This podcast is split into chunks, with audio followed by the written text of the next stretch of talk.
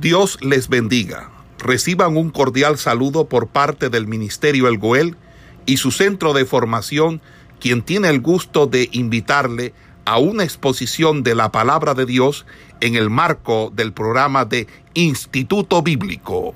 Viene, viene de una versión griega, pues se denominó números porque se registran dos censos pues, en este libro, lo que es al principio eh, del libro de números y en el capítulo 26. Ahora, eh, pues sin embargo, uno de los títulos hebreos es Betmibar o lo que es en el desierto, pues ya que eh, este libro pues relata la historia de todas las peregrinaciones de Israel desde el Sinaí hasta pues la llegada a la ribera izquierda del río Jordán y pues abarca un lapso de 39 años y forma lo que es ese eslabón, histórico entre los libros de Éxodo y Josué. ¿Cuál es eh, el carácter de este libro? Eh, el libro de números pues tiene una combinación de, digamos que de tres especies. Primeramente hay unos acontecimientos históricos acerca de la peregrinación de Israel en el desierto, leyes que se dan para Israel de carácter permanente y reglas transitorias válidas para los hebreos hasta llegar a Canaán. Entonces, la historia y las leyes van mezcladas por partes aproximadamente iguales en extensión y las exigencias pues, de las situaciones vividas daban origen a, a nuevas leyes. Entonces, se considera que el número estaba enfocado hacia los aspectos de servicio y conducta. En Éxodo, pues vimos a Israel redimido, en Levítico a Israel adorando y ahora en número vemos a Israel sirviendo. En otro sentido, pues vemos las enseñanzas de Dios en los libros de Éxodo y Levítico y en número vemos a Israel aprendiéndolas, como que la aplicación de todo lo que ya Dios les venía hablando. ¿Cuál es eh, el asunto o el tema de este libro? Pues números es uno de los libros más humanos y a la vez más tristes de la Biblia, porque muestra cómo los hebreos fracasaron en cumplir esos ideales que Dios les había propuesto. Llegaron pues a los linderos de esa tierra prometida, pero tenían una personalidad de esclavos, de pues de ser eh, dependientes y muchas veces incapaces de hacerse frente pues a toda todo lo que tenía que ver con las luchas. Eh, en este espacio eh, perdieron la poca fe que habían tenido y en algún momento quisieron volver a Egipto. Desde allí pues, comenzaron sus peregrinaciones que duraron 38 años y sin embargo, pues números solamente relata detalladamente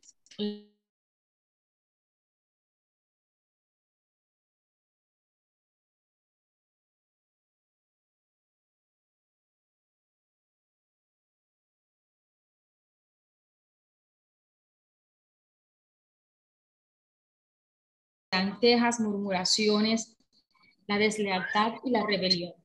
como consecuencia, casi toda la, generación que había presenciado las maravillas de la liberación de Egipto pereció en el desierto, eh, sin posibilidad de entrar pues a esa tierra prometida. Solamente pues tres hombres, entre ellos Moisés,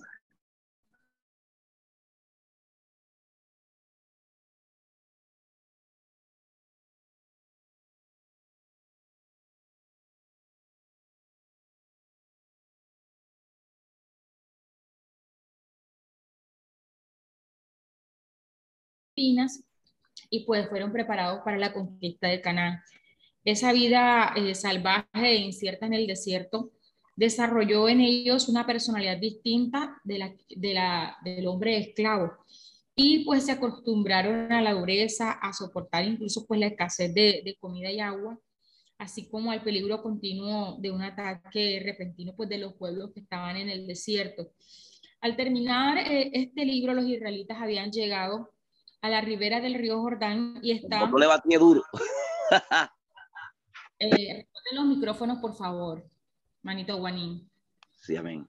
Al terminar, pues el libro... Lino, va como muy rápido, Voy muy rápido, ok, bueno, voy más lento. okay.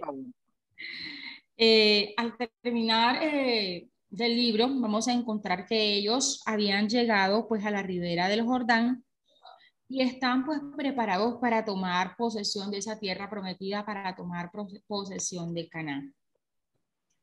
¿Cuál es el tema del libro como tal?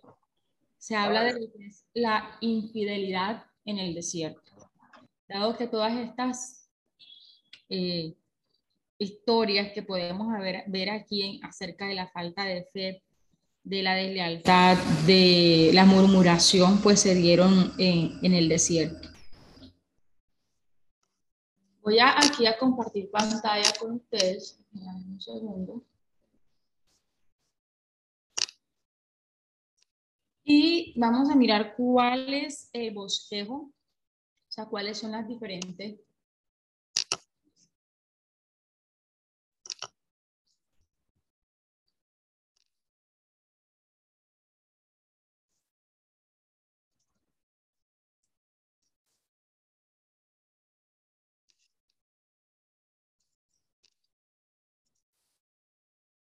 el bosquejo como tal de lo que es el libro de números.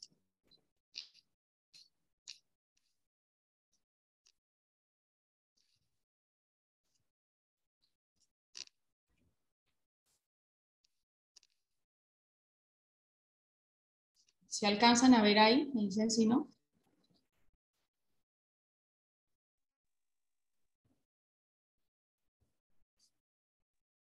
Sí, Lilo.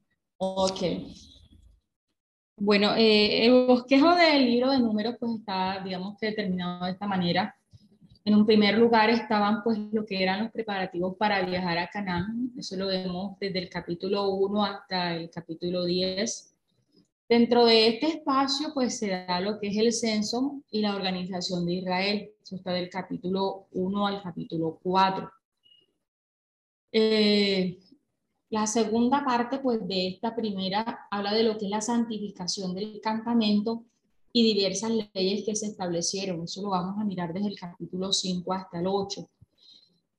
Eh, del capítulo 9 al 10 vamos a encontrar lo que es la Pascua y las trompetas. La segunda parte de este bosquejo nos habla del viaje de Sinaí a Cades Barnea. Eso lo vamos a ver pues lo que es la partida de Israel eh, y un encuentro con Obad, lo que es el descontento del pueblo y el desaliento de Moisés. Lo vamos a ver en el capítulo 11, las críticas de María y Aarón en el capítulo 12. Tengo conexión un poquito inestable aquí con el internet.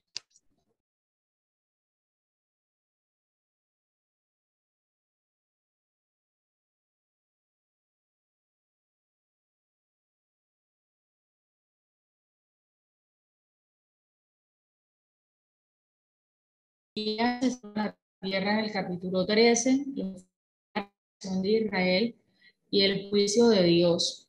Vamos a encontrar diferentes preceptos. Eh, la cuarta parte nos habla de lo que es la controversia acerca de la autoridad. Eh, en esto vamos a encontrar lo que es la rebelión de Coré, la prueba de las varas y la aplicación del campamento. Entonces, de, dentro de esta controversia acerca de la autoridad, vamos a encontrar también eh, diferentes atentados, como dicen, que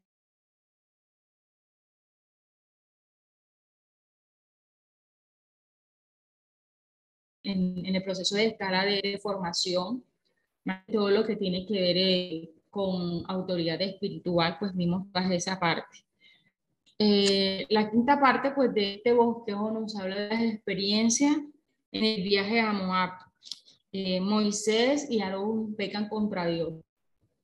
Eh, la serpiente de bronce y estas victorias militares pues que tuvieron. Vamos a encontrar una historia acerca de Dan. Y la sexta eh, parte de este bosque nos habla de los preparativos para entrar a esa tierra prometida, que del capítulo 26 hasta el capítulo 36.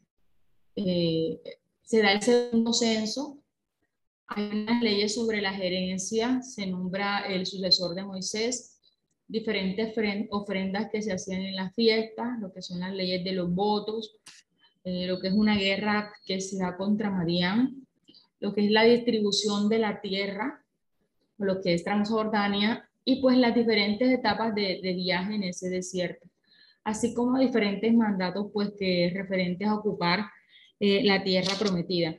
Entonces, pues a nivel general, este sería como que todo el bosquejo de lo que vamos a ver en el libro de números. Y pues eh, vamos a mirar en, en, este libro diferentes enseñanzas pues en todo esto y cómo Dios trata con el pueblo de Israel. Entonces, dentro de estos espacios vamos a encontrar que siempre el Señor había hecho pues ya un pacto con su pueblo y Él siempre estaba en medio de ellos, guiándolos, cuidándolos y protegiéndolos. Entonces, a pesar de todas las quejas, la falta de fe, la ingratitud pues que tenía Israel, Dios suplía todas las necesidades y los protegía de sus enemigos. Entonces el Señor en su misericordia les proporcionó un gran caudillo y lo salvó de todas sus aflicciones. Otra de las enseñanzas es que Dios utilizó las experiencias del desierto para disciplinar a su pueblo y desarrollar su carácter. A pesar pues de todos los beneficios con que Jehová colmaba a su pueblo, ellos se encontraban continuamente pues envueltos en desesperadas crisis, porque no se querían pues sujetar a una vida eh, de gozosa obediencia a su voluntad y pues Dios los disciplinaba con el propósito de librarlos de un espíritu insensato de rebelión y orgullo. Era la disciplina pues de un padre amoroso. Dentro de esas mismas enseñanzas pues vamos a encontrar que Dios demostró que nada podía frustrar sus propósitos ni anular, ni anular el pacto pues que había establecido con los patriarcas. Ni la infidelidad de Israel ni los ataques de las naciones hostiles, ni todas las estratagemas pues, de un profeta asalariado pudieron impedir la realización de ese plan que Dios tenía. Israel entraría pues, a esa tierra prometida. Y otra pues, de las enseñanzas que podemos ver es que para el creyente el libro de números tiene un gran significado, así como lo tuvo pues para el pueblo israelita, el creyente pues ha salido de un Egipto, en este caso eh, nuestro Egipto viene siendo ese mundo, de una tierra de servidumbre eh, y de opresión hacia esa tierra prometida. Eh, ha sido pues renacido pues por el sacrificio del Cordero y se adelanta al cumplimiento de esas promesas que Dios tiene. Pero asimismo pues tiene que pasar como peregrino por el desierto de este mundo antes de entrar a esa tierra prometida. Me van a colaborar aquí, vamos a buscar tres citas. Primera de Pedro 2, perdón, primera de Pedro 2, 11 y Hebreos 11, 8, 16.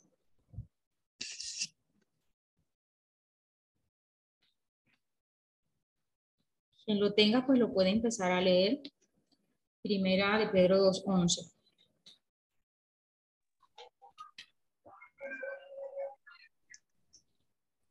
Amén, Lilo. ¿Lo puede leer, hermano? Tiene un título que dice Vivir como siervos de Dios. Amén. Amados, yo os ruego como extranjeros y peregrinos que os, que os abstengáis de los deseos carnales que batallan contra el alma. Entonces, mire que primera de Pedro 2.11 nos habla de que nosotros como siervos de Dios estamos viviendo en esta tierra como extranjeros y peregrinos, así pues como lo fue el pueblo de Israel en su tiempo. Y Hebreos 11, 8, 16, ¿quién lo tiene? Aló, Lilo. Le escucho, hermanita Carmen. 11. 11, 8, 16. Por la fe, Abraham siendo llamado, obedeció para salir al lugar que había de recibir como herencia y salió sin saber a dónde iba por la fe habitó como extranjero en la tierra prometida como en tierra ajena, morando en tiendas con Isaac y Jacob, herederos de la misma promesa, porque esperaba la ciudad que tiene fundamentos, cuyo arquitecto y constructor es Dios. Por la fe, también la misma Sara, siendo estéril, recibió fuerzas para concebir y dio a luz aún fuera del tiempo de la edad porque creyó que era fiel quien lo había prometido. por lo cual también de uno y de ese ya casi muerto salieron como las estrellas del cielo en multitud y como la arena innumerable que está a la orilla del mar.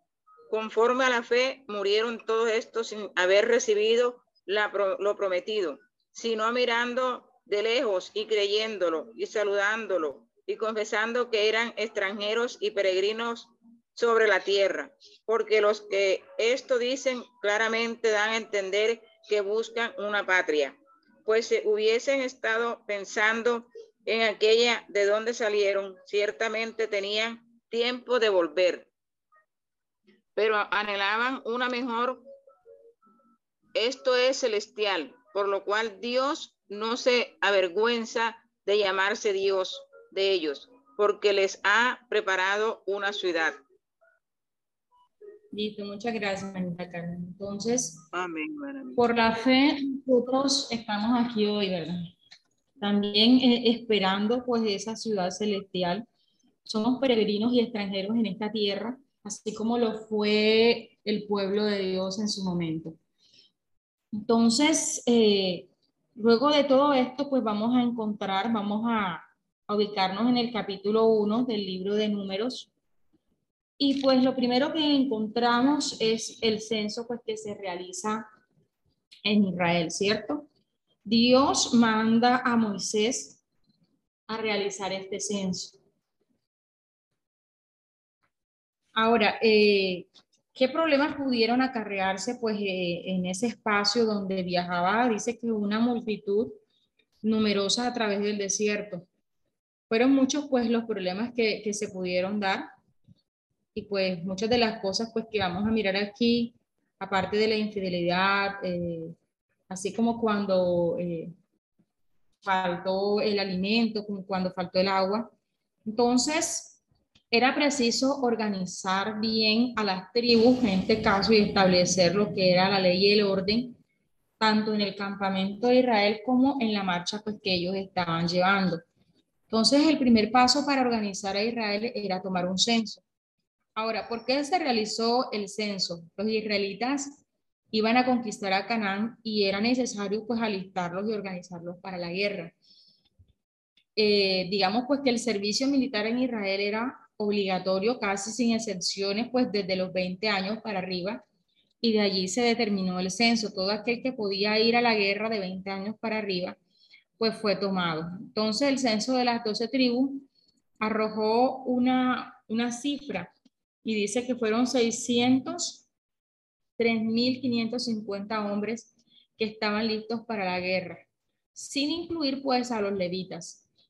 Eh, pues por sus funciones sagradas en el santuario, los, los levitas habían sido eximidos de ese servicio militar, por así decirlo. Entonces, ellos constituían como esa guardia especial para el tabernáculo y pues no se los contaba a partir de los 20 como los demás, sino después de un mes para arriba.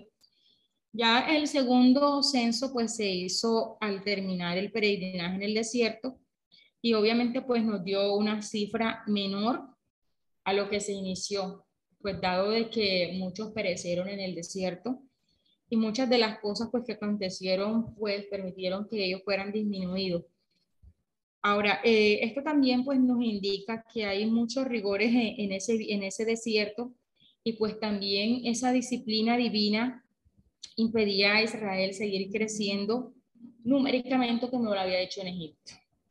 Entonces, algo que también vamos a encontrar es que el Señor eh, dispuso pues cómo debían estar distribuidos las diferentes tribus en los campamentos.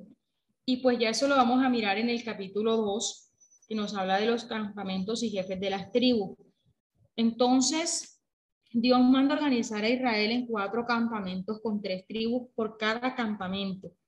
Vemos que los cuatro campamentos estaban organizados en escuadra rectangular.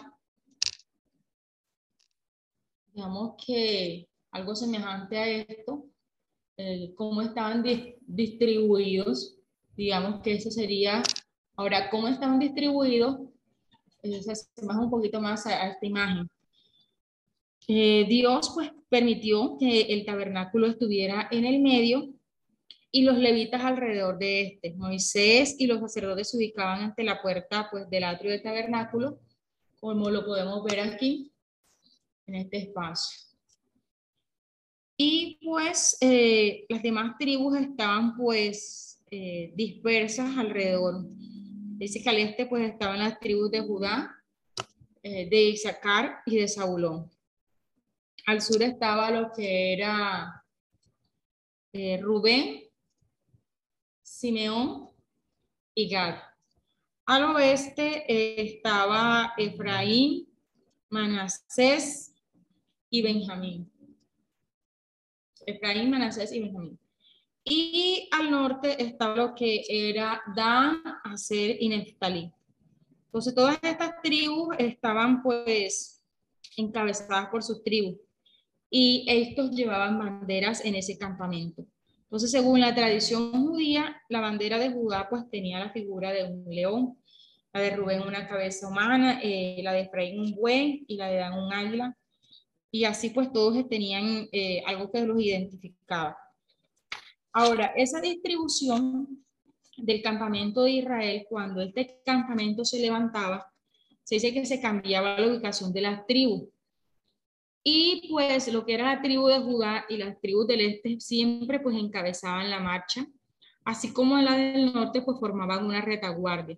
De modo que la tribu de Judá eh, y la de Isaacar y Zabulón venían ocupando lo que era eh, el, lugar de la tribu de Benjamín, de Manasés y de Efraín. Entonces, digamos que intercambiaban esos espacios.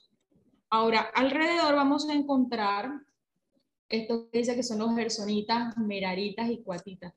¿Quiénes eran ellos? Ellos eran los hijos de, los hijos, en este caso, eh, descendientes de los levitas, en este caso pues eran tres, lo que era Gerson, eh,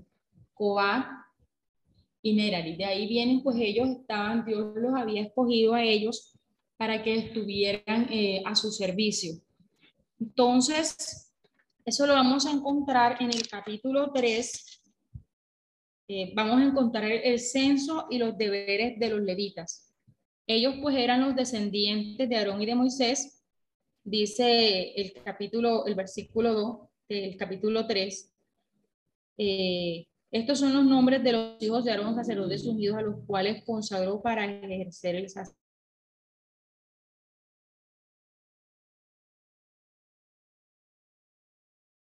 De Sinaí,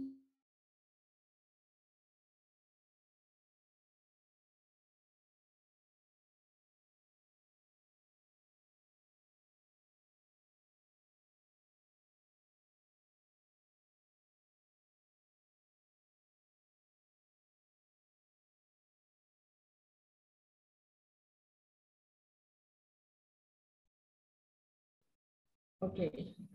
Ellos iban a estar eh, a cargo de todos los utensilios del tabernáculo.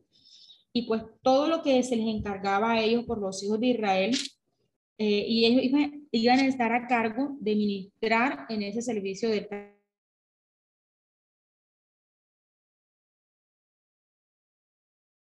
le sirvieran a Aarón y a sus hijos. Y pues eh, ellos como tal no estaban contados dentro del censo.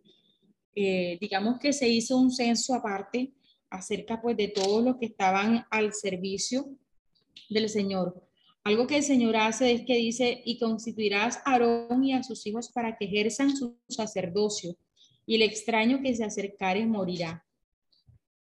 Habló además Jehová Moisés diciendo, he aquí, versículo 12 del capítulo 3, he aquí yo he tomado a los levitas de entre los hijos de Israel, en lugar de todos los primogénitos, los primeros nacidos entre los hijos de Israel, serán pues míos los levitas, porque mío es todo primogénito desde el día en que yo hice morir a todos los primogénitos en la tierra de Egipto.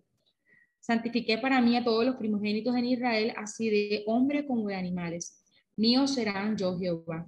Entonces Dios tomó a la tribu de Leví para sí y ellos pues no iban a ser contados dentro de ese censo de 20 años en adelante, así como lo dice el capítulo, el versículo 15, dice, cuenta los hijos de Leví según las casas de sus padres por su familia, contará todos los varones de un mes hacia arriba.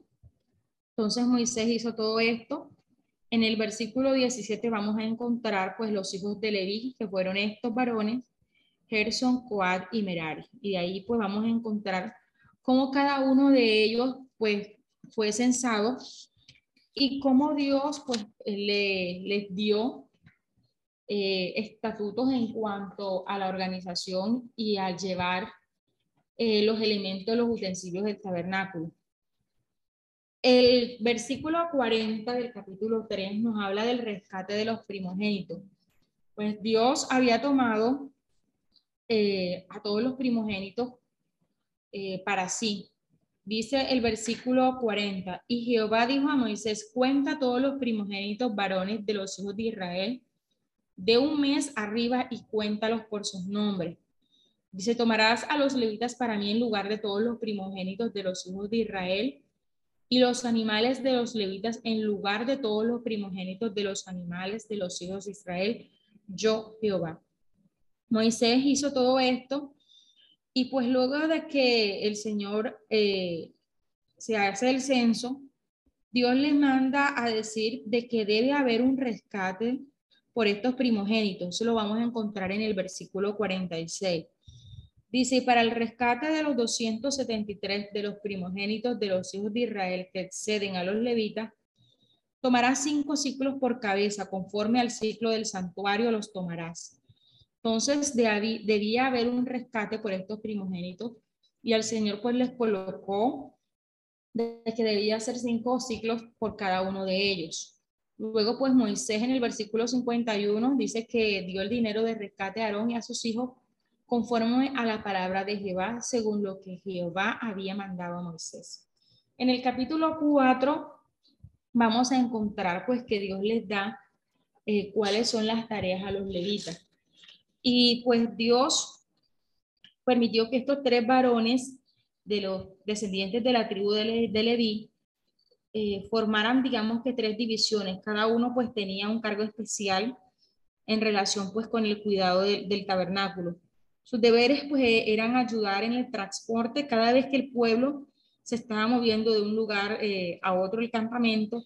Ellos formaban una guardia especial. En este caso pues quedaban alrededor del tabernáculo con el fin de además de transportar, formar esa guardia especial eh, para ellos. Entonces, eh, Dios en el capítulo 5 empieza pues un proceso de santificación del campamento. Y dice, todo inmundo es echado fuera del campamento. Entonces Dios expulsa a aquellos que se denominan impuros. Entonces esta medida fue necesaria pues para mantener la santidad del campamento, así como la higiene del pueblo. Había algo y era que eh, había una ley en cuanto a la contaminación por un muerto.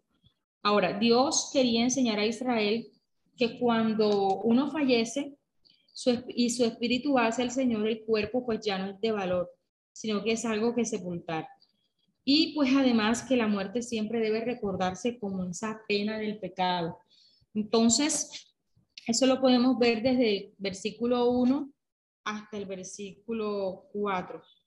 Dice, manda a los hijos de Israel que echen del campamento a todo leproso y a todos los que padecen flujo de semen y a todo contaminado con muerte.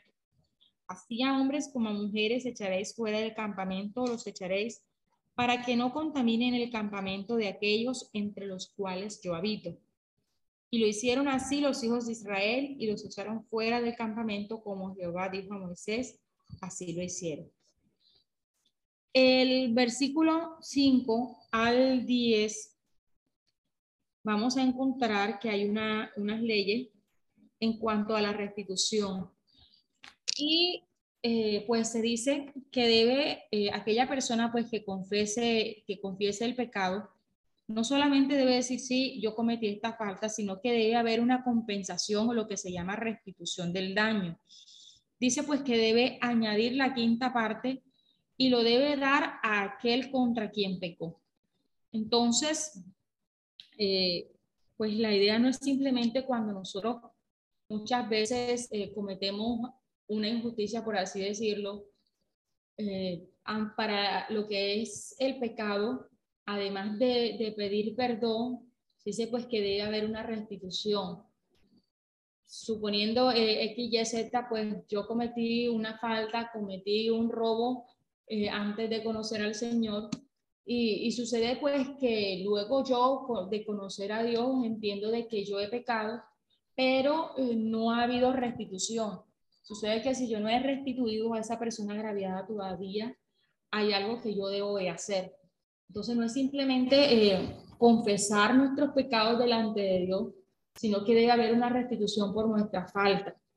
Si nosotros vemos en la historia cuando eh, Jesús se encuentra con, con Nicodemo, vamos a encontrar eh, pues que el Señor le manifiesta muchas cosas, pero también así como, perdón, con Saqueo, vamos a encontrar que Saqueo eh, pues le dice al Señor todas aquellas cosas que, que ha hecho.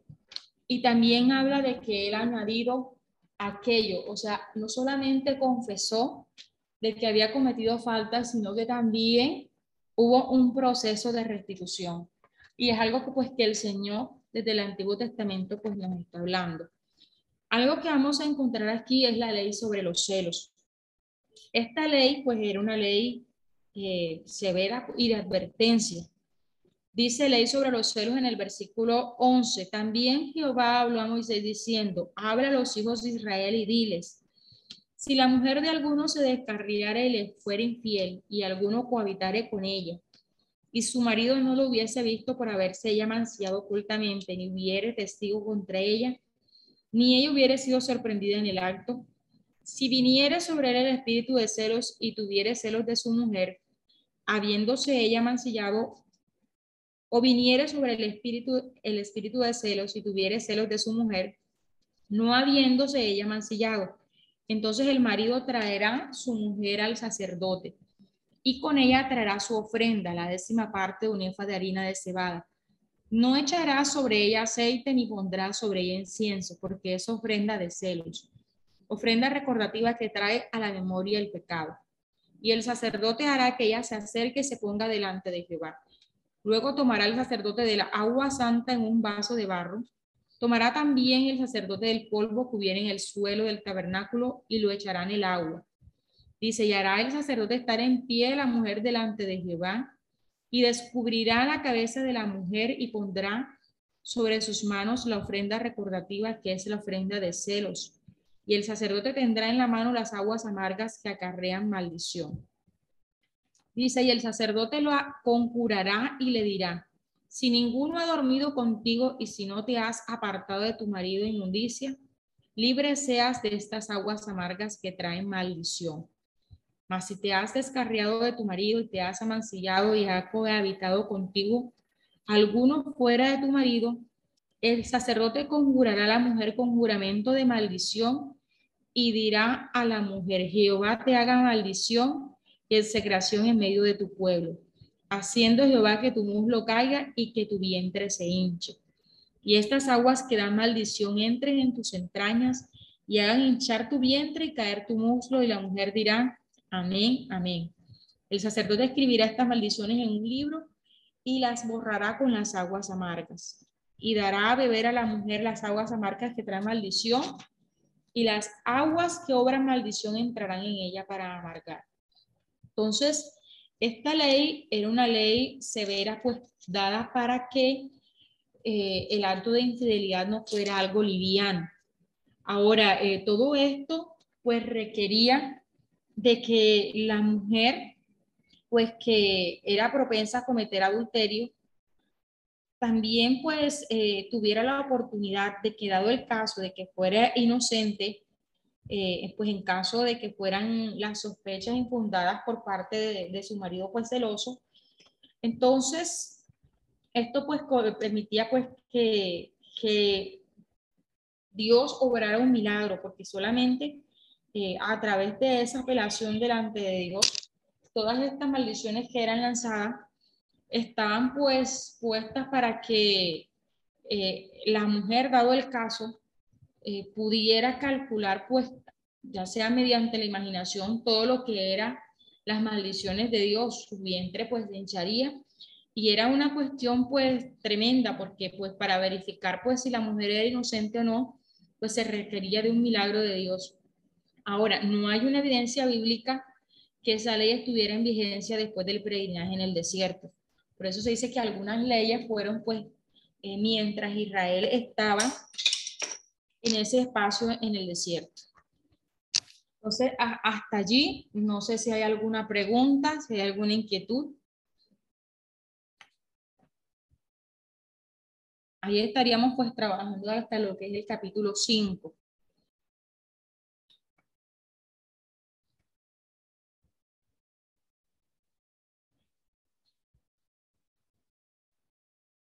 Eh, si no hay ninguna pregunta, pues puedo seguir hacia adelante. Puedes continuar, Lilo. El capítulo 6 nos habla del voto de los nazareos. Eh, la palabra pues nazareo significa separado o consagrado.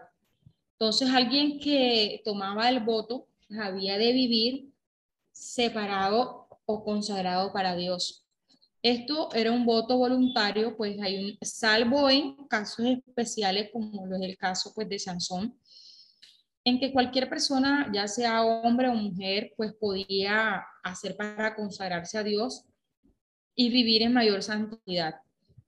Ahora podía ser por toda la vida, como el caso de Juan el Bautista, pero también podía ser por un periodo señalado.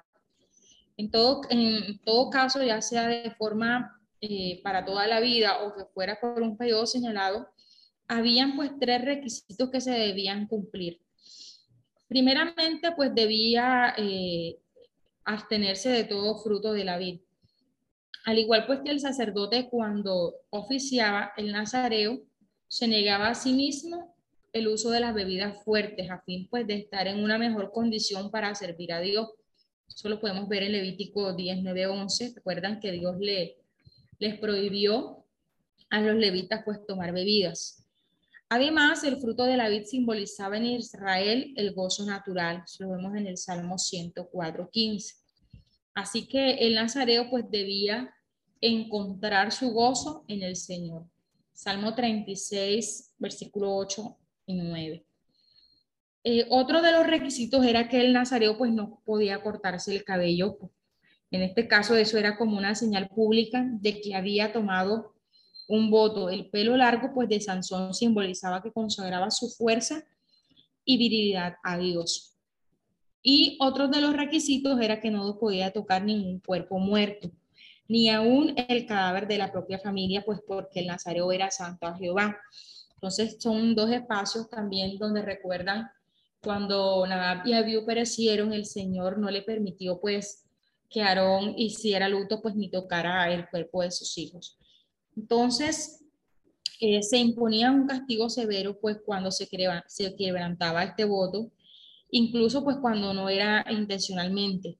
Al terminar pues del periodo del voto, el nazareo pues tenía que despojarse de su cabello y quemarlo sobre el altar junto con otros sacrificios pues en una ceremonia pública. Entonces, eh, vamos a mirar aquí, dice el capítulo 6, versículo 2. Habla a los hijos de Israel y diles, el hombre o la mujer que se apartare haciendo voto de nazareo para dedicarse a Jehová, se accendrá de vino y de sidra. No beberá vinagre de vino, ni vinagre de sidra, ni beberá ningún licor de uvas, ni tampoco comerá uvas frescas ni secas. Todo el tiempo de su nazareato, de todo lo que se hace de la vid, desde los granillos hasta el ollejo, no comerá. Todo el tiempo del voto de su nazareato no pasará navaja sobre su cabeza, hasta que sean cumplidos los días de su apartamiento a Jehová. Será santo, dejará crecer su cabello. Todo el tiempo que se aparte para Jehová no se acercará a persona muerta, ni aun por su padre, ni por su madre, ni por su hermano, ni por su hermana podrá contaminarse cuando mueran, porque la consagración de su Dios tiene sobre su cabeza. Todo el tiempo de su nazareato será santo para Jehová. Si alguno muriere súbitamente junto a él, su cabeza consagrada será contaminada. Por tanto, el día de su purificación Raerá su cabeza al séptimo día la raerá. Y el día octavo, pues traerá dos tórtolas o dos palominos al sacerdote a la puerta del tabernáculo de reunión. Entonces, eh, la persona pues que se consagraba para el Señor eh, era una persona que debía pues cumplir todos estos requisitos. Y eh, además, pues se dice que algo que, que podía hacer no necesariamente era, era, tomaba el voto de Nazareo el varón, sino que también el Señor pues colocaba aquí a la mujer. Eh, en este capítulo 6, en el versículo 22, vamos a encontrar lo que es la bendición sacerdotal.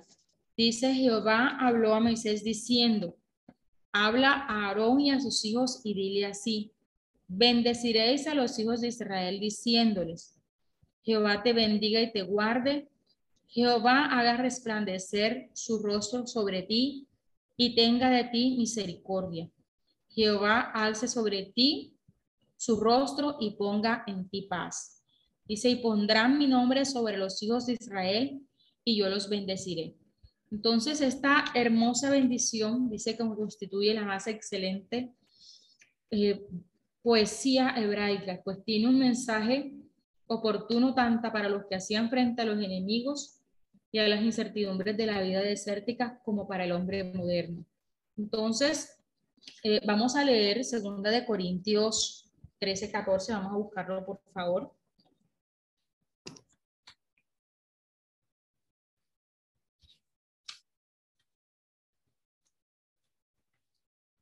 Eh, segunda de Corintios 13, 14.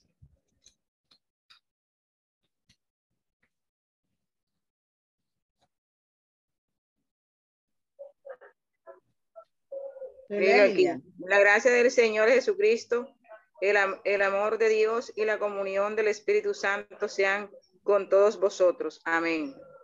Entonces, aquí vamos a encontrar que dice que el Señor pues nos da eh, en esta versión, ¿cierto? Dice la gracia del Señor Jesucristo. Ahí vemos al Hijo. El amor de Dios. Ahí vemos al Padre y la comunión del Espíritu Santo sean con todos vosotros. Vamos a ver aquí eh, una triple invocación, ¿verdad? Y cómo eh, todas estas cláusulas, digamos que son progresivamente más elevadas. Primero, pues se invita a Jehová a bendecir a su pueblo, ¿verdad? Con buenas cosechas, con ganado, con buenas temporadas e hijos. Luego, pues se le suplica que los guarde de todo mal, de los enemigos, de las malas cosechas, de la enfermedad, inclusive pues de la esterilidad. Y pues eh, lo que en la segunda invocación de esta bendición, se le invita a volver su rostro con agrado y alegría sobre su pueblo y a extenderle su favor. Ahora eh, se expresa eh, en hebreo la alegría y la complacencia, dice como hacer resplandecer el rostro y el mal y el temor como empalidecer. Eso lo podemos ver en Salmo 31, 16, en Proverbios 16, 15, en Joel 2, 6. Entonces, lo último que se hace en esta bendición que el Señor hace sobre su pueblo, a volver a, a donde estábamos, esa bendición sacerdotal.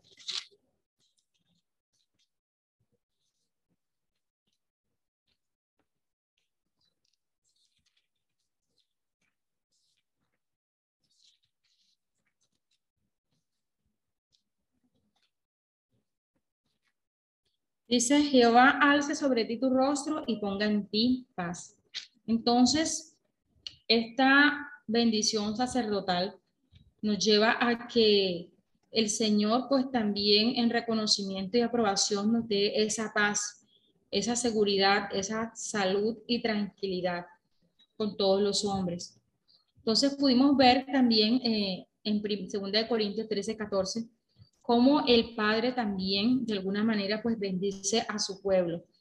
Entonces, podemos eh, darnos por, dar por sentado de que el Señor nos bendice, nos guarda, el Hijo nos muestra esa gracia y el Espíritu Santo pues nos da esa paz. Entonces dice que el Señor pues nos bendecirá. El capítulo 7 eh, ya nos habla de una ofrenda a los príncipes de Israel. Entonces, el Señor, pues con, sincera devoción al Señor, estos doce príncipes de todas las tribus donaron una ofrenda espontánea y muy generosa a Jehová, pues dando ejemplo pues a los adinerados de contribuir al sostén y promoción de todo esto. Presentaron dádivas durante 12 días. Las ofrendas fueron hechas al ser ungido el altar, al consagrar el tabernáculo y en serie, pues viene en la cronología después lo que es de Levítico 8, 10, 11. Ahora eh, consistían todo, eh, este, estas ofrendas consistían en carretas y bueyes para transportar las partes pesadas del tabernáculo. Se utilizaban pues metales preciosos para lo que era el santuario y animales para los sacrificios. Entonces las ofrendas de los príncipes le agradaban a Jehová y él mandó a Moisés entregarlas pues a los levitas para el servicio del tabernáculo. Ahora podemos observar pues en la palabra de Dios que se nos mencionan muchos de los detalles de estas donaciones. Eh, así enseñándonos que Dios nota todos los aspectos de nuestra vida y servicio. Vamos a buscar dos citas, por favor, colaboran en ello. Mateo 10, 40, 42 y Lucas 21, 1, 4.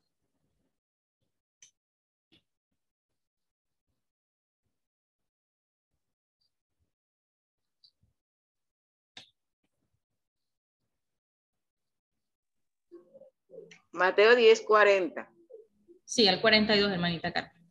El que a vosotros recibe, a mí me recibe. Y el que me recibe a mí, recibe al que me envió.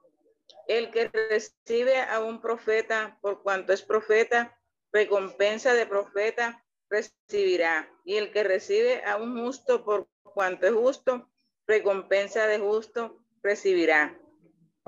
Y cualquiera que dé a uno de estos pequeñitos un vaso de agua fría solamente por cuanto es discípulo, de cierto os digo que no perderá su recompensa. ¿Quién tiene Lucas 21.4? Amén, Lilo. Dice, porque todos aquellos echaron para las ofrendas de Dios de lo que les sobra, mas esta de su pobreza echó todo el sustento que tenía. Listo, hermana Samira, muchas gracias. Entonces miremos que para Dios, para el Señor, la palabra pues nos enseña de que todo lo que nosotros demos, todo lo que nosotros hagamos, ya sea por su siervo, ya sea por su servicio, tendrá recompensa. Y Dios pues mira con agrado todas las cosas que nosotros hacemos. Entonces, eh, para tenerlo, digamos que ahí pendiente eh, en todo pues lo que nosotros hacemos. No es la cantidad, es, la, es, la, es esa devoción con que lo hacemos y es esa sinceridad con que le damos las cosas al Señor. Entonces, el Señor dice que hasta un vaso de agua que tú le des alguno de sus siervos será recompensado. Si nosotros pensamos en esto, ¿cuántas veces alguien pues nos pide un vaso de agua? Parece algo insignificante, pero dice que en cuanto lo das a un siervo, a un hijo de Dios, será recompensado. Entonces, no sé si hay alguna pregunta hasta aquí, hasta dónde vamos. Amén. Una pregunta, ¿los levitas podían tomar vino? Ellos estaban consagrados para el Señor, no debían hacerlo. Ok.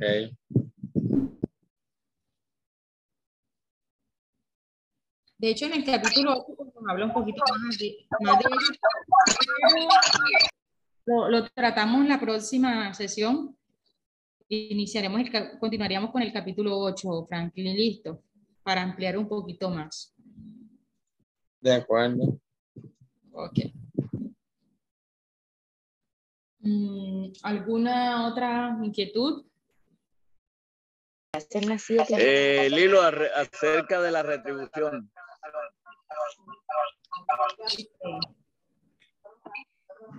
Eh, ¿Qué quiero decir? La retribución, claro, eso es para todo ser vivo, todo, a toda persona. Toda persona retribuir lo que lo que ha hecho, el error, la equivocación, sí, debe, debe pero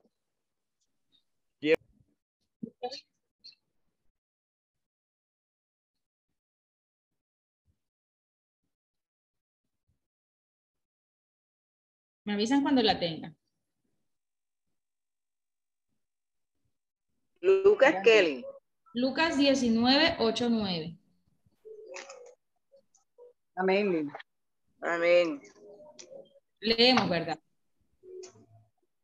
Leo usted. Y Saqueo, puesto en pie, dijo al Señor, He aquí, Señor, la mitad de mis bienes daré a los pobres. Y si en algo he defraudado a alguno, se lo restituiré cuadruplicado. Y Jesús le dijo, hoy ha venido la salvación a esta casa, ya que él también es hijo de Abraham. Entonces, la restitución no solamente eh, va hablando para estos tiempos, como dice mi manito. Nosotros vivimos en un mundo antes de conocer al Señor. Voy a tomar eh, del ejemplo a mi hermanito.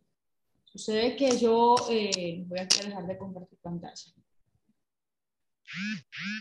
Eh, yo hablé mal del hermano Wilberto antes de conocer a Cristo, porque era una persona que me gustaba la mal de la gente. Para estos tiempos son cosas muy comunes que uno hable mal o que uno haya, bueno, presté plata, cosas antes de conocer al Señor y me, me cuesta pagarla, se me olvidó la deuda y no lo pagué. Como no me cobraron, también nunca lo pagué.